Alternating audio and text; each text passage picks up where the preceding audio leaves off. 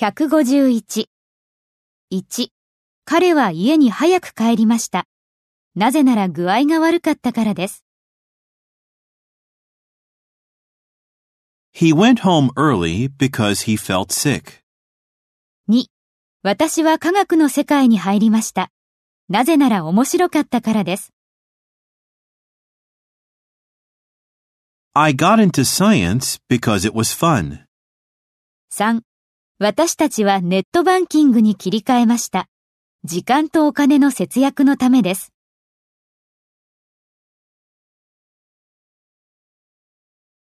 We went over to internet banking because it saved time and money. 4. 彼女は決断が得意です。なぜなら明晰に考える人だからです。